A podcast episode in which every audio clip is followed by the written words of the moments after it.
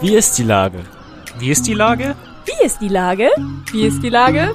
Wie ist die Lage? Wie ist die Lage? Wie ist die Lage? Der fast tägliche Podcast mit Lars Meyer.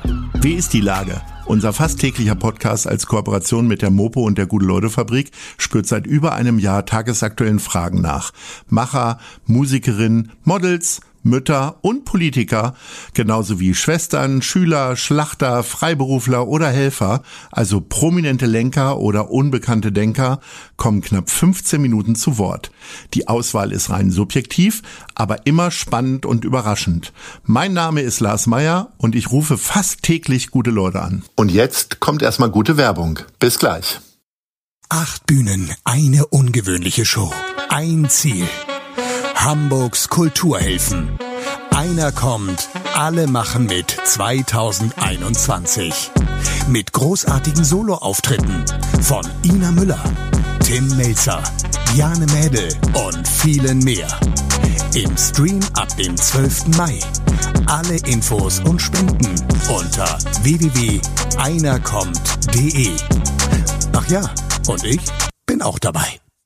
Heute befrage ich den Journalisten und Buchautoren Philipp Kohlhöfer. Ahoi Philipp. Hallo Lars, freut mich. Lieber Philipp, du hast gerade ein Buch über 600 Seiten zum Thema Pandemie abgegeben beim Verlag. Das Buch kommt erst im Herbst. Musst du dich jetzt erstmal erholen von dem im doppelten Sinne Pandemiewahnsinn? Ich meine, du schreibst die Nacht wahrscheinlich die ganze Zeit über Pandemien und erlebst sie dann tagsüber. Das ist doch totaler Wahnsinn, oder? Ja, das ist aber ganz gut. Ich muss mich natürlich schon mal erholen, weil das einfach viel Arbeit war. Es sind sogar in der ersten Version 650 Seiten. Da muss mal ein bisschen was weggekürzt werden. Aber ähm, das geht ja nicht nur um diese eine Pandemie, sondern um ganz viele verschiedene. Und das ist insofern ganz gut, dass mich das nämlich ein bisschen entspannt, weil ich da jetzt die aktuelle nämlich einordnen kann. Also ich das heißt, du gehst zurück bis zur Schwarzen Pest oder wo, wo, wo nee, landen so, wir da ungefähr? Nein, so, so, weit jetzt nicht, aber ich, ähm, HIV kommt vor, Ebola kommt vor. Also Ebola ist ja dann eine Epidemie gewesen, keine Pandemie. Es geht also um verschiedene Viren. Es geht auch nicht nur um Pandemien, sondern es geht auch um Virenevolution. Was macht Virus, oder was machen Viren eigentlich mit uns? Ähm, für was sind die gut? Weil die meisten sind nämlich ganz gut für uns. Und die, die noch viel mehr sind wir einfach egal. Und es gibt mhm. ja so ein paar wenige, die Krankheiten auslösen. Also es geht äh, vor dem Hintergrund von SARS-CoV-2 um alle möglichen Viren und Virenevolution und unsere, unser Zusammenleben mit Viren, weil letztendlich sind wir auch nichts anderes als ein Baggersee. Wann hast du denn die Idee dazu eigentlich gehabt? Also in dem, im, gleich im ersten Lockdown oder wann ging das los? Oder schon vorher? Hast du eine Faszination für sowas? Im Prinzip schon. Deswegen habe ich auch gerade gesagt, wie ein Baggersee, da hättest du es eigentlich ja. gesagt, ah, warum denn das? Wenn ich ja, wollte ich danach. ja, okay, sag mal. genau, weil ähm, wir natürlich äh, quasi ein Biotop sind, in dem Organismen leben ne, und die uns beeinflussen und äh, wir die zurück beeinflussen. Das ist ja eine symbiotische Sache mehr oder weniger. Mhm. Und ähm, genau, ich habe seit Jahren immer mal wieder. Ich gehe aber auch nicht so gerne in Baggerseen, ehrlich gesagt, weil da schneidet man sich immer die Füße auf wegen der Kiesel und so. Vielleicht habe ich auch deswegen nicht gefragt. Das war auch, ich hätte auch ein anderes Beispiel nehmen können. Ich hätte auch sagen können, ja. ein Rosenbeet, ein Rosengarten. Ja, Rosen ist aber auch blöd wegen der Dornen und so. Tulpen. Ja, es riecht Tulpen. auch nicht so schön. Ja. Wir riechen auch nicht so ja. schön in der Regel. Okay. ah, nee, also, also bleiben wir mal dabei. Wann kam der erste Anstoß denn, dieses Buch zu machen?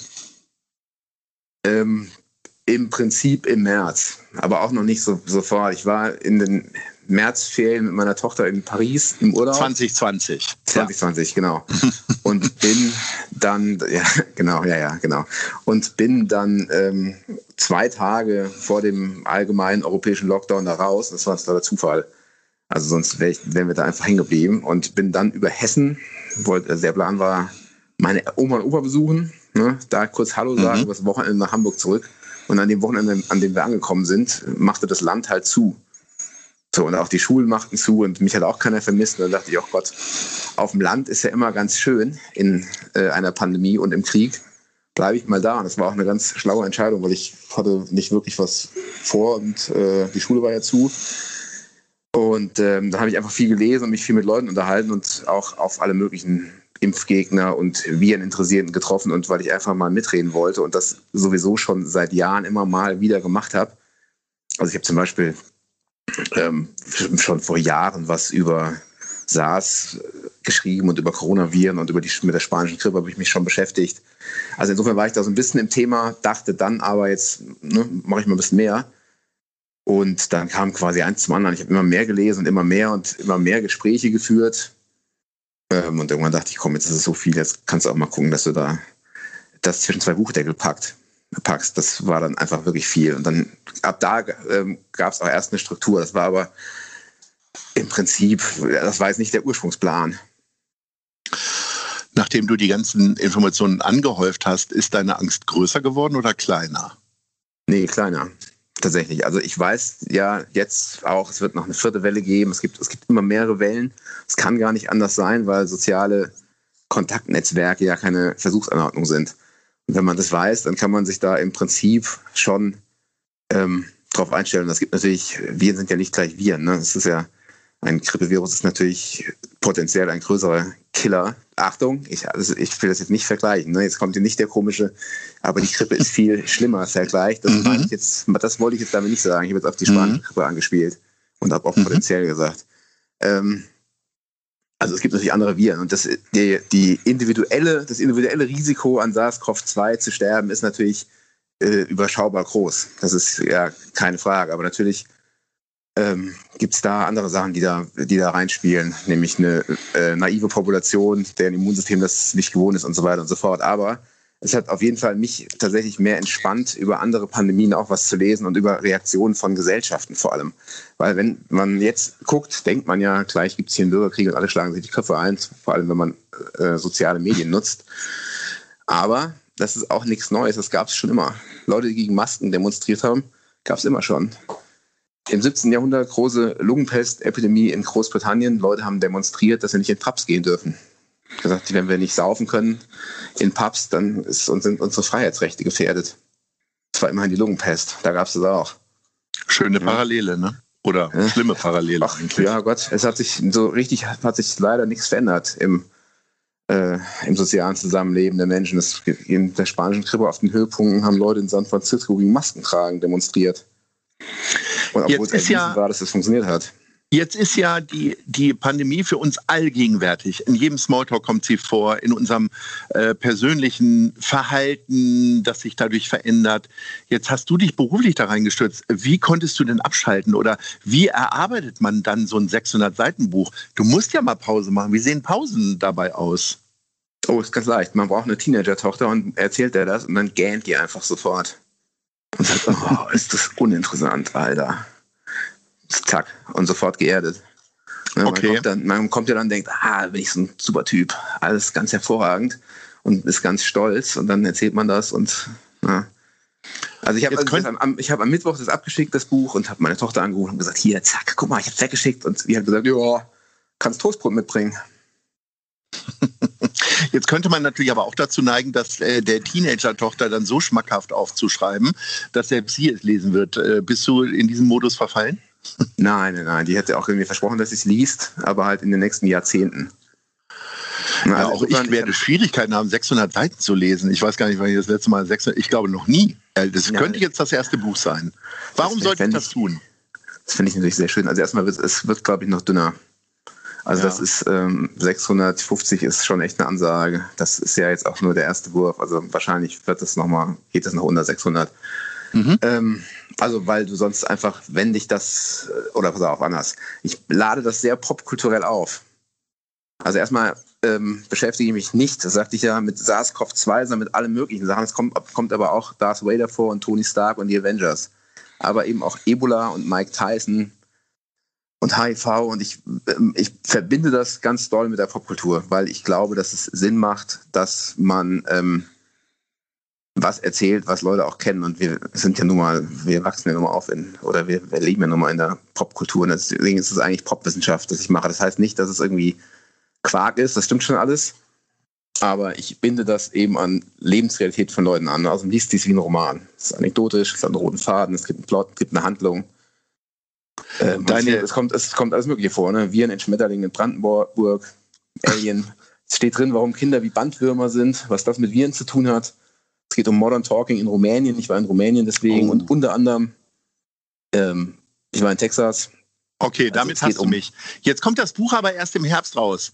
Ja. Äh, deine Geschäftsgrundlage ist ja, dass möglichst viele Bücher verkauft werden. Die werden häufig verkauft, wenn die Leute tatsächlich äh, Interesse haben, so etwas zu lesen. Äh, du müsstest ja eigentlich die Daumen drücken, dass das Ganze sich noch ein bisschen hinzieht, oder? Nein, überhaupt nicht. Also mich, es geht mir ja wie allen anderen auch. Das nervt mich ja kolossal. Überhaupt nicht. Das, äh, abgesehen davon muss ich da nicht Daumen drücken. Das wird sich noch hinziehen.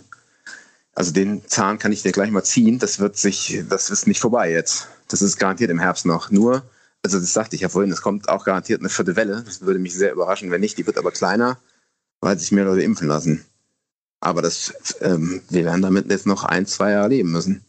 Erstmal, vielleicht noch länger. Wer weiß, was da global passiert. Pandemien bekämpft man ja nun mal nicht national. Das funktioniert ja nicht. Hat auch, auch das hat noch nie funktioniert. Auch ist auch schön, wenn man das weiß. Ähm, das Gute ist, wie gesagt, es wird wahrscheinlich besser und ähm, nicht mehr so nervig. Und dann kann man auch möglicherweise, insofern ist das ist ja eigentlich, habe ich da ja am meisten Bock drauf, ne, auf eine Lesetour gehen und das hoffe ich geht dann auch, heute geht dann ja auch wieder. Also Bücher ja, schreiben an sich macht, natürlich. Bücher schreiben an sich macht ja auch keinen Spaß, wenn man ganz ehrlich ist. Man hockt ja da einsiedlermäßig in, in so einem Büro rum ne, und guckt zehn Stunden in den Rechner am Tag. Da kommt man, also das ist, also ich habe neun Kilo zugenommen in der Zeit. Ich kann das nicht empfehlen. Bücher schreiben ist nicht gesund. Das habe ich auch ohne Schreiben gemacht. Aber äh, sag mal, ähm, es ist ja so, jetzt nur vom Schreibprozess her. Du hast das jetzt abgegeben. Jetzt geht das, kriegt das ein Lektor. Das ist der, der auf Sprache und Dramaturgie und so weiter irgendwie achtet. Dann kommt das nochmal zurück. Hast du jetzt schon das nächste Buch am Gange oder äh, Zeitungsartikel oder machst du jetzt erstmal zwei Monate nichts? ich habe im Prinzip schon, also ich habe auch, ich mache schon noch dann noch, noch ein Buch, aber ähm, jetzt mache ich erstmal eine Zeit lang nichts tatsächlich. Also müssen die neun Kilo ja wieder weg. Und äh, was machst du mit den neun Kilo? Läufst du die ab, so wie alle irgendwie mit 10.000 Schritten am Tag oder was passiert da jetzt? Nee, ich hasse ja, ich hasse Joggen und alles. Und spazieren gehen kann ich auch nicht mehr. Ich bin so viel spazieren gegangen, wahrscheinlich gefühlt einmal um den Äquator rum. Ich möchte nicht spazieren gehen. Seilspringen ist gut. Ich springe gern Seil. Hula Hoop ist auch so ein Riesentrend, ne? Kriegst das nicht von deiner Teenie-Tochter ab? Ja, das äh, haben wir tatsächlich schon zusammen geübt. Aber das, äh, da bin ich einfach zu alt und zu dick. Das klappt nicht. Das klappt leider nicht. Sehr schön. Lieber Philipp, unsere kleine Sprechstunde zum Thema Pandemien ist schon beendet. Ähm, ich drücke dir natürlich den Daumen, die Daumen für, das, äh, für den Erfolg des Buches, was im Herbst erscheint. Und äh, es heißt, glaube ich, auch Pandemien, richtig? Es heißt, Pandemien erscheint bei Fischer am 27. Oktober. Ist noch ein bisschen hin. Können wir noch mal Ja, aber ehrlich gesagt, in dieser Zeit geht das natürlich alles geratzfatz. Und kurz vorher werden wir noch mal sprechen, das Wissen noch mal auffrischen. Mein Lieber, ich wünsche dir einen schönen Tag, gute Woche und äh, munter bleiben. Dankeschön, es war mir eine große Freude. Tschüss. Ciao. Eine Produktion der Gute-Leute-Fabrik in Kooperation mit 917XFM und der Hamburger Morgenpost.